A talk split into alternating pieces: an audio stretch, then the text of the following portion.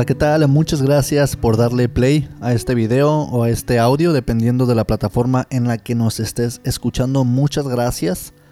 Seas bienvenido a este podcast. Mi nombre es Hugo Dantes y voy a estar compartiendo contigo algunos detalles o más, más bien voy a empezar contigo este viaje en este podcast que estamos iniciando y más adelante vamos a platicar un poco o definitivamente en los próximos episodios vamos a desglosar nuestra intención de lo que queremos lograr con este podcast. Pero si estás aquí, quiero pensar que ya, viste que nuestro tema es el por qué no dejas la iglesia en paz. Definitivamente este podcast tuvo que haber llegado contigo de una manera normal en las redes sociales, tal vez te lo topaste y lo estás escuchando, o tal vez alguien te lo pasó, o viste que alguien comentó en él, o que tuvo una reacción. Hay muchas formas en las que actualmente en las redes sociales puedes toparte con con cierto contenido, ¿no? Pero me gustaría pensar que si estás aquí con nosotros y, sigues con nosotros, es porque tal vez eres un miembro activo de la Iglesia de Jesucristo de los Santos de los Últimos Días o mormones. tal vez eres un miembro inactivo. Eres tal vez un miembro activo o tal vez eres un miembro inactivo que tal vez ya no va o no ha ido por muchos años por razones que obviamente tú conoces o tal vez en ningún momento has sido miembro de la iglesia, pero tienes algún nexo con ella, ¿no? Ya sea algún interés por el mormonismo en cualquiera de sus tópicos, o por familiares, por amigos, por tu pareja. Me imagino que estás dentro de este rango y bueno, va sea cual sea tu posición, eres bienvenido a dejarnos un comentario y estamos ah, iniciando este podcast o esta travesía con la intención de buscar un diálogo, de platicar de ciertos ah, temas que pueden ser tal vez un poco incómodos o que no son tan, ah, tan recurrentes como temas de conversación y menos tal vez en la cultura mormona en español. Así que es parte de lo que estamos intentando lograr con este podcast. Y para ello me gustaría pensar en que, la, en que la pregunta o el tema de este día, que es ¿por qué no dejas la iglesia en paz? Comúnmente sería bueno ponernos en contexto que esta pregunta puede venir de un miembro activo, comúnmente hace un miembro que ya no es activo, o alguien que habla de ciertos temas que pueden ser incómodos para esta persona. Y esta, y esta pregunta, perdón, puede venir de manera genuina. Puede ser tal vez para querer saber por qué no dejas la iglesia en paz como tal. O a veces puede venir también de un deseo de no platicar de ciertos temas porque son incómodos o porque no hay una respuesta, porque tal vez no hay un conocimiento en cuanto a ellos o sencillamente no hay interés de platicar en cuanto a ciertos temas y puede salir esta pregunta, ¿no? Y es entendible, creo que es aceptable, sea cual sea el motivo de hacer esta pregunta, ¿no? Y me gustaría aquí que nos pusiéramos de ambos lados de la moneda, ¿no? Entender que esta pregunta puede venir de manera genuina. Y también cuando alguien nos hace esta pregunta, es bueno saber que por qué no dejamos la iglesia en paz puede tener un sinfín de razones, un sinfín de sentimientos, un sinfín de historias y que es bueno tal vez ponernos de ambos lados del argumento buscando un diálogo y entender uno al otro. No buscamos convencernos, por lo menos yo no creo, que sea la forma. Yo no intentaría convencerte a ti en mi punto de vista y es muy probable que tal vez tú no me uh, no vayas a convencerme a mí, pero creo que si ambos conocemos el tema y podemos platicarlo de manera uh, madura, de manera que podamos aportarnos algo a ambos lados, bueno, se puede llevar a cabo un diálogo, un diálogo en el, que pueda, en el cual pueda aportarse a ambos lados. Y junto con ello, antes de entrar ya de, lleno en el tema, pues me gustaría hacer hincapié en dos temas previos o subtemas, por así llamarlos, que creo que pueden ser de relevancia dado que es nuestro primer tema, nuestro primer podcast y que pueden llevar a platicar del tema principal. El primero tiene que ver con tu servidor, el quién soy, tal vez cuál es mi historia dentro de la iglesia y el segundo subtema es qué queremos lograr con este podcast. Creo que estos dos temas pueden llevarnos a platicar un poco más a fondo del tema principal. Así que sin más preámbulo, pues comencemos.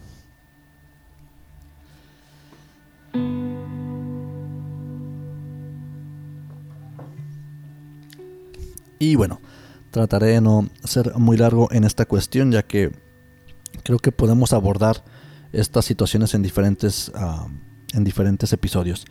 Pues mi nombre es Hugo Dantes, soy de nacionalidad mexicana, soy ah, tercera generación en la iglesia, actualmente radico en la ciudad de Tijuana, Baja California y ah, actualmente, valga la redundancia, soy un miembro inactivo de la iglesia desde aproximadamente hace tres años. Mi nombre aún está dentro de los registros. Ah, hay una petición de eliminarlo, pero bueno, ese sería otro tema. Pero desde, desde, el 2015 aproximadamente ah, ya no asisto formalmente, ya no creo en la doctrina, en su mayoría no la vivo. Ah, no odio la iglesia, es, creo que es importante decir esto. pero creo que hay ciertas cuestiones que es bueno que las platiquemos. Y amo el tiempo que tuve en la iglesia, me traje amistades muy importantes, experiencias muy padres que creo que son parte de quien soy y parte de mi carácter en, la actualidad. viví, viví, una vida normal, una niñez, una juventud normal dentro de la iglesia, mi familia tuvo altas y bajas dentro de la misma. creo que ya comenté que soy tercera generación. Mi familia conoció el Evangelio en el centro del país. Posteriormente emigraron al norte, en la ciudad de Tijuana. Es ahí donde mis padres se conocen. De esa manera mi mamá conoce la iglesia. Y bueno, esto nos lleva a que mis hermanos y yo ah, naciéramos dentro de la iglesia. Crecimos dentro de la misma. Vivíamos dentro de la misma. Era normal nosotros estar en la capilla, inclusive más que en la casa, por los llamamientos de nuestros padres. Teníamos amigos. Nuestra vida era la iglesia. Ah, prácticamente como muchos de ustedes ah, entenderán y harán eco en estas palabras. Así que pues ah, fue muy padre la juventud y la niñez dentro de la iglesia. Me bauticé en el 94, en el 2005 me ordenaron elder, en el 2006 en febrero entré al templo en la ciudad de San Diego, California y en marzo del 2006 salí a una misión de tiempo completo en la Ciudad de México.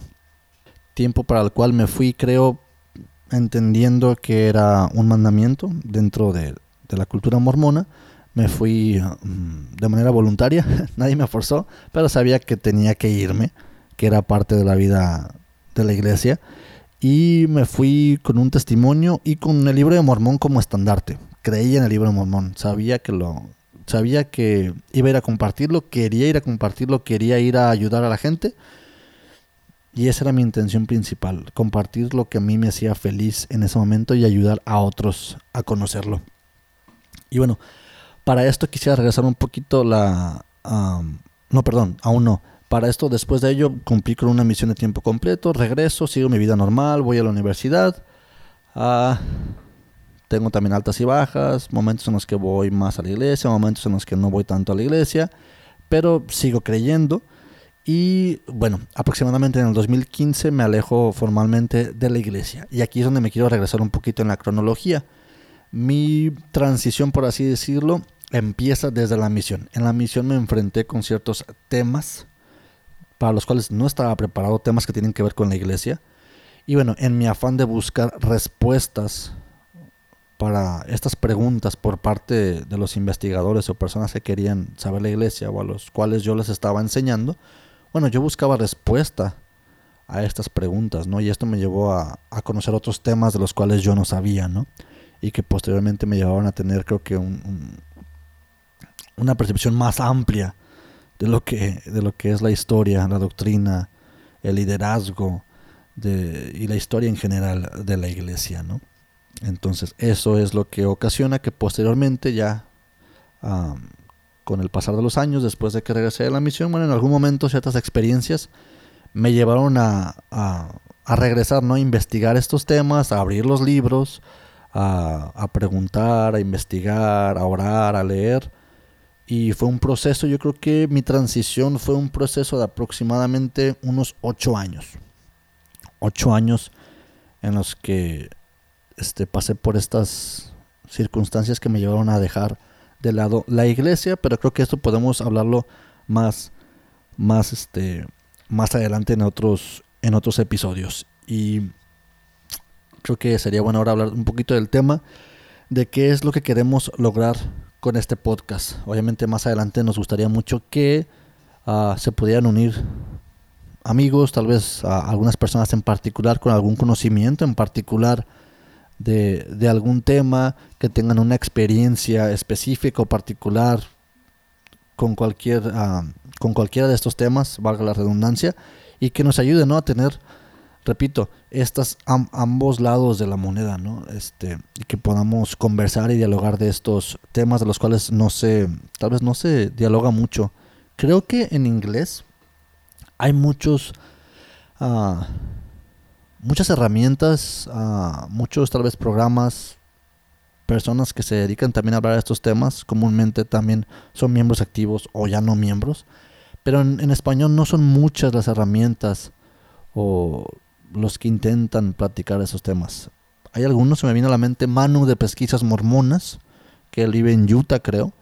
Es un podcast que, también ha tenido una cierta influencia. Y por el momento se me viene también al nombre de María Magdalena, de Aaron Tunnel, varias personas que sí se han ah, este, aventurado a hacer esta investigación o este análisis en idioma español para las personas. Entonces, a, lo que voy con ello es que creo que con este podcast podemos encontrar diferentes voces dentro de este análisis. Ah, en ningún momento quiero decir que tal vez ellos no lo hagan de, de, una buena manera o de manera positiva o de manera efectiva, sino que a veces una voz llega a unos, otra voz llega a otros, entonces esperemos que nuestra voz pues tal vez haga eco con otros y que al, fin, al final del día, bueno, lo que queremos es platicar de estos de estos temas. Queremos lograr con ello un diálogo de ciertas de ciertos temas. Queremos informar sobre estos temas y también creo que esto se debe a que mm, muchos buscarán conocer más de estos temas, conocer más de las personas que, que, lo comparten, pero también a veces en este proceso de transición, o a veces, o a veces cuando te topas con ciertos tópicos que no entendemos del todo, que es normal. Bueno, a veces estas dudas pueden causar un efecto, un, efecto de desequilibrio. O de, sí, vaya, vamos a llamarle de desequilibrio, ¿no? Y a veces esto, este efecto no es tan positivo, a veces duele. Entonces, cuando a veces te llegan ciertos temas de los cuales desconocías, o, de los cuales sale cierta información que desconocías y que tal vez choca con la información que tú tenías, bueno, te crea un cierto conflicto, crea un cierto problema y a veces ah, cuando conoces a otras personas que con las cuales puedes platicar del tema de una manera un tanto madura, bueno, creo que cierto, creo que causa una cierta catarsis o una cierta un cierto balance para para saber o llegar a saber que hay otras personas que han pasado por, esta misma, por estas mismas experiencias o por este mismo viaje y que hay personas con las que sí puedes platicar de, ello, con las personas que puedes escuchar del tema, con las, con las personas que tú puedes, obviamente, inclusive también comentar del tema. Y eso es lo que buscamos en sí con este podcast. informar, estamos buscando un diálogo y también queremos llegar a aquellos tal vez que se sientan desequilibrados en algún momento y que si llegan con nosotros pues puedan encontrar un poco de, equilibrio o de balance en, en, su punto dentro de esta transición o sencillamente de investigación o análisis de estos temas. Y por ello les damos las gracias por estar aquí con nosotros. Esperemos que se sientan cómodos. Y bueno, con este previo que ya nos aventamos un poquito largo, creo que podemos entrar ya de lleno al por qué no dejamos la iglesia en paz. Y regresamos a, la reflexión del inicio del podcast, ¿no? De ver ambos lados de la moneda. Y creo yo, repito, esta es mi percepción de las cosas. Aquí lo importante es que ustedes puedan unirse a ello de antemano si hay datos que pueda decir que sean incorrectos, estamos abiertos a que nos lo mencionen y podamos obviamente corregir esa información. Pero creo que con excepción ah, de los demás podcasts o de los futuros temas, creo que en este en particular es más de introducción, más de una percepción personal. Así que, bueno, estará, pero de igual manera está sujeto a, a errores o este o información tergiversada, así que estamos abiertos a que nos indiquen si hay errores. ¿eh? Y bueno, de antemano, ¿por qué no la dejamos en paz? Creo que el, el primer punto, creo que tiene que ver con que duele. Creo que aún duele. Cuando nos separamos de la iglesia, sea cual sea la razón, y ese va a ser otro tema, el, por qué la gente se está alejando, por qué la gente se está separando de la iglesia, creo que, le vamos, creo que le vamos a dar su tiempo específico a ese tema, pero creo que cuando lo hacemos, por cualquier razón, duele. Es normal, somos personas, somos seres humanos, y cuando nos alejamos de algo en lo cual creíamos, en lo cual este, dábamos eh, nuestro tiempo, nuestra energía, nuestro esfuerzo, nuestro dinero, nuestra creencia, y era nuestra realidad, duele. Creo que ese dolor, al ser diferentes personas, lo asimilamos de maneras diferentes en tiempos diferentes. A algunos, alguna ruptura, y quisiera hacer esta analogía, ¿no?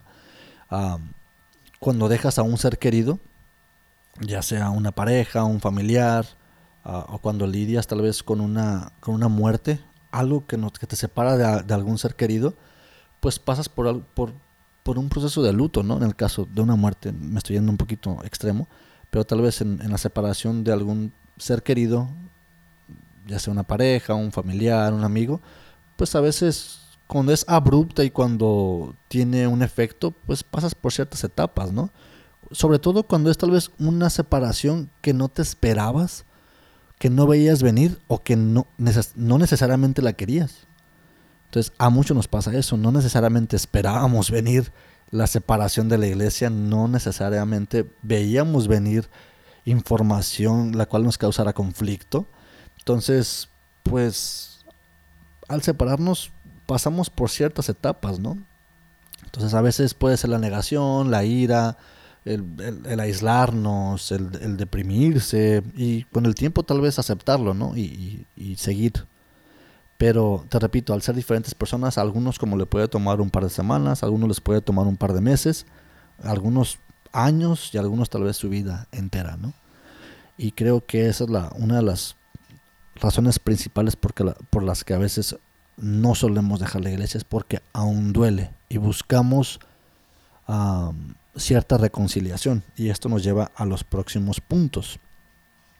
Y de antemano, antes de llegar a esto, creo que buscar la conciliación o hablar de esos puntos, o porque ahora creamos que la iglesia no es lo que solía ser para nosotros, eso no conlleva tal vez el que podamos hablar como queramos, o, podamos ser groseros, o podamos ser incómodos, o podamos hablar de ello cuando queramos, de la manera que queramos, contra quien queramos. Creo que no es así, creo que debe buscarse el momento, la forma y el diálogo. Esa es mi percepción. Y creo que eso puede llevar a una mejor, a, una mejor relación con quien lo hagamos, ¿no? Y, ¿por qué no? Tal vez llegar a, a los líderes, ¿no? de una manera más, más pacífica, este, pero sin dejar de lado los puntos en los cuales ah, creemos y, sabemos que podemos hacer hincapié. Eso no significa que bajemos la voz o que, o, que nos... O, sentirnos menos porque vamos tal vez a, a tocar fibras sensibles. Creo que podemos ser educados, respetuosos, llegar a un diálogo y sin dejar de lado la información, que eso es lo importante, la verdad. Y, creo que podemos lograrlo de esa manera. Creo que el primer punto es este, que aún duele. El segundo tiene que ver con, con lo que estaba comentando. Creemos que hay desinformación de muchos temas. Muchos, muchos tópicos que tienen que ver con el liderazgo, con la historia, con la doctrina, con el actual manejo de la iglesia en muchas cosas hay desinformación y si bien en los últimos años la iglesia se ha hasta cierto punto esforzado por ser más transparente, creemos, pensamos que aún no lo es del todo.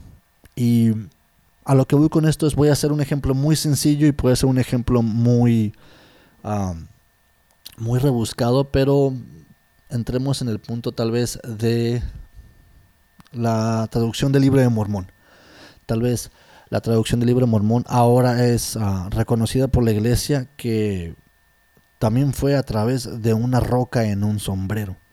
O sea, literalmente José Smith ponía una roca, de la cual puedes ver fotos en la página de la iglesia, la ponía en un sombrero, este, metía su, obviamente su cabeza en el sombrero, hasta donde podía, y de esta manera había un proceso en el cual él veía las palabras del libro de Mormón adentro del sombrero y las pasaba a quien estuviera este, describiente en ese momento. Y esa fue una de las ah, principales formas por las cuales el libro de Mormón fue Ah, producido. Ah, creo que en su momento platicaremos de eso, pero años atrás este material o este tema era material anti-mormón, era considerado como material anti-mormón, o sea que en contra de la iglesia, en contra de la fe, ¿no? Y si bien por ahí alguien puede decir, es que sí se mencionó, no es algo escondido, tal vez por ahí hay un par de menciones documentadas, pero no era un tema común. En las imágenes o los visuales de la iglesia no se manejaba eso.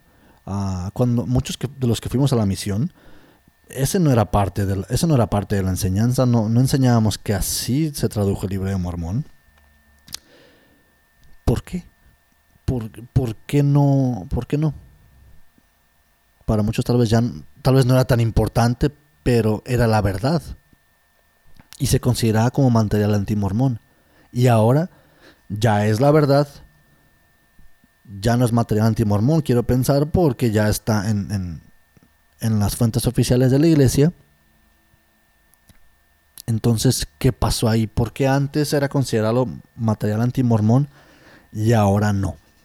Creo que, creo que eso tiene que ver mucho con ahora, con la era en la que vivimos, que hay mucha información y obviamente definitivamente la iglesia ya no puede tener mucha de esta información.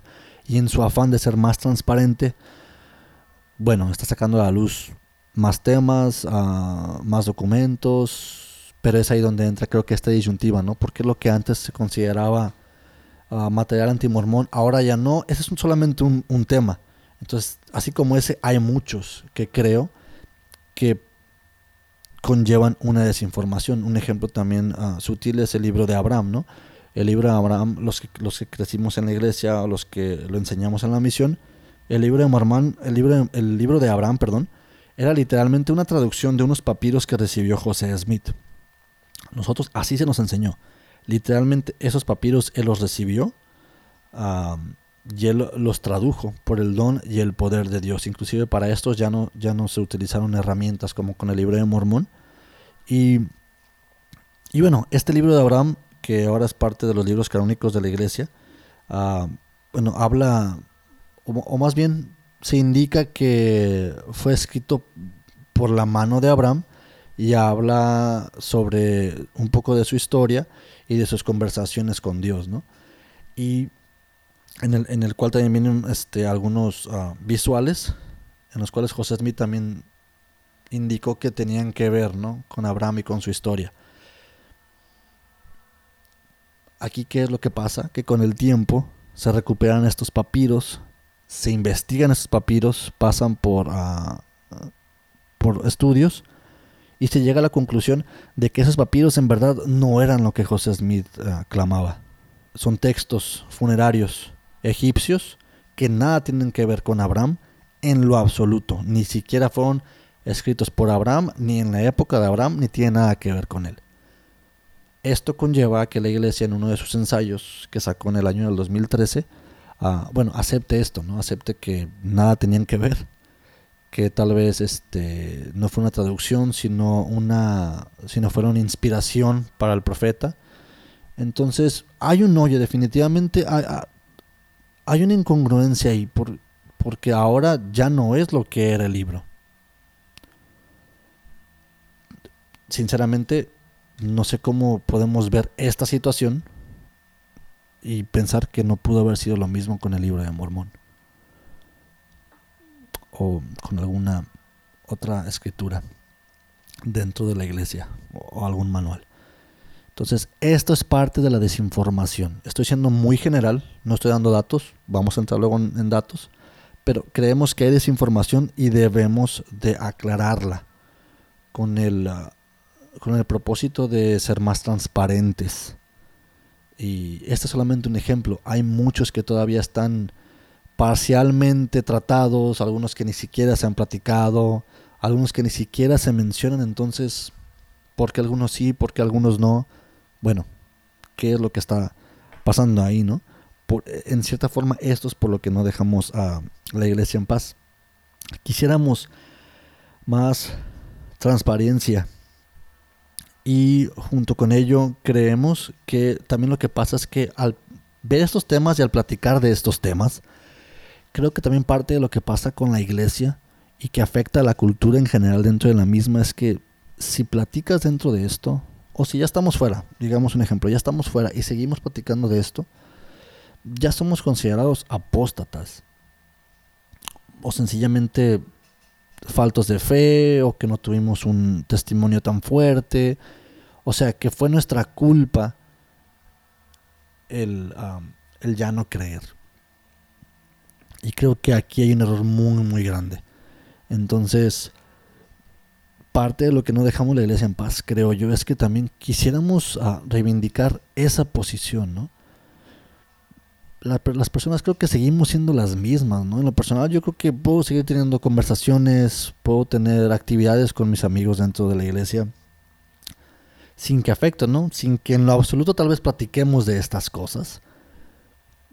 Y podemos hacerlo, ¿no? Pero muchos, tal vez en su caso ya hablo por mí, a lo mejor muchos de ustedes les habrá pasado lo mismo. Cuando tú ya eres público, tal vez en cuanto a estos temas o los platicas y se sabe que platicas estos temas, o para empezar ya no estás en la iglesia, pues parte de lo que de lo que se enseña y esto se enseñó desde el púlpito de la conferencia en general es que a veces es mejor entonces desconectarse de esta gente, ¿no? Porque no te va a aportar nada. E inclusive es vista como que esta gente es influenciada por Satanás. Y creo que hay un error ahí muy, muy grande. Se está llegando a, a desconectar las relaciones genuinas de la gente por algo que la verdad que no lo es. Entonces, esto es parte también de lo que por qué no se deja la iglesia en paz. Creo que tratamos de hacer ver a la gente que no necesariamente somos apóstatas, que no podemos traer algo a tu vida, ¿no? Si, decide, si la persona decide alejarse, bueno, eh, es su decisión, tampoco podemos ah, forzarlo. Pero creo que muchas relaciones se están rompiendo, familiares, amigos, por causa de este tema. Porque gente se está dando cuenta de, estas discrepancias, de estas irregularidades, por así decirlo, o genuinamente llegan a tener estas dudas, estas inconformidades, y bueno, este, automáticamente ya es su culpa porque están dejando de hacer cosas importantes, porque se están dejando llevar por ciertas influencias y creo que eso está mal. Y a lo que quiero llegar con todos estos temas es que podemos, si somos un poco más abiertos a los mismos, podemos lograr un diálogo, un diálogo balanceado en, en cuanto a ello, ¿no?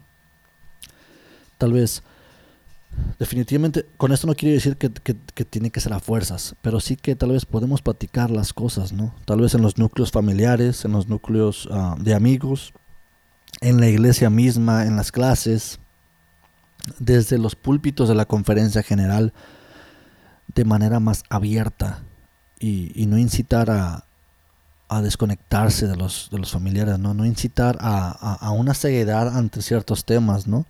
ante fuentes también históricas y documentos que brindan una verdad acerca de estos temas, pero que obviamente como pueden ser este antimormones entre comillas o que afecten a la fe, bueno, no se tocan, ¿no? Sencillamente no, no veo por qué. Cuando si son verdaderos, ¿por qué no se tocan, no? Este, en los ensayos actuales de la iglesia o en los intentos de la iglesia, este, por ser más transparentes, ellos utilizan estas fuentes, ellos citan oficialmente de estas fuentes que en su tiempo fueron consideradas antimormonas. Creo que hay una incongruencia ahí muy grande, ¿no? Este, creo que puede haber un diálogo y creo que por eso no dejamos a la iglesia en paz. Y, yo lo estoy viendo desde mi, desde mi perspectiva. Hablo desde mi, desde mi perspectiva. Puede haber otras razones. Coméntanos las razones. Pero creo que lo que buscamos es un diálogo y tal vez también platicar con los amigos y familiares y tal vez tachar esa imagen, ¿no? De, de la influencia de Satanás o de la apostasía por, por tal vez una, una, una imagen, no quiero pensar una imagen como de salvadores o, de despiertos ante el tema, ¿no? Pero creo que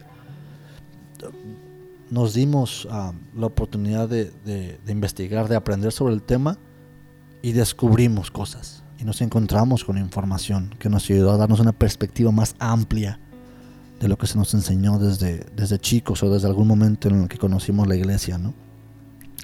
Y creo que es importante y saludable conocer estos puntos. Así que, bueno, déjanos algún comentario. Y ah, si quieres compartirnos, hazlo. Posteriormente vamos a estar compartiendo uh, nuestras redes sociales. Tal vez compartiremos por ahí Instagram o algo para compartir nuestra, uh, nuestra información. Déjanos algún tema. Y yo creo que de aquí mismo, de lo que platicamos el día de hoy, vamos a llegar al próximo tema. Que lo haremos o lo compartiremos en los próximos días. Así que muchas gracias por habernos escuchado, por compartirnos, por escucharnos, por escucharnos en general. Muchas gracias y nos ah, vemos en el próximo episodio. Hasta luego.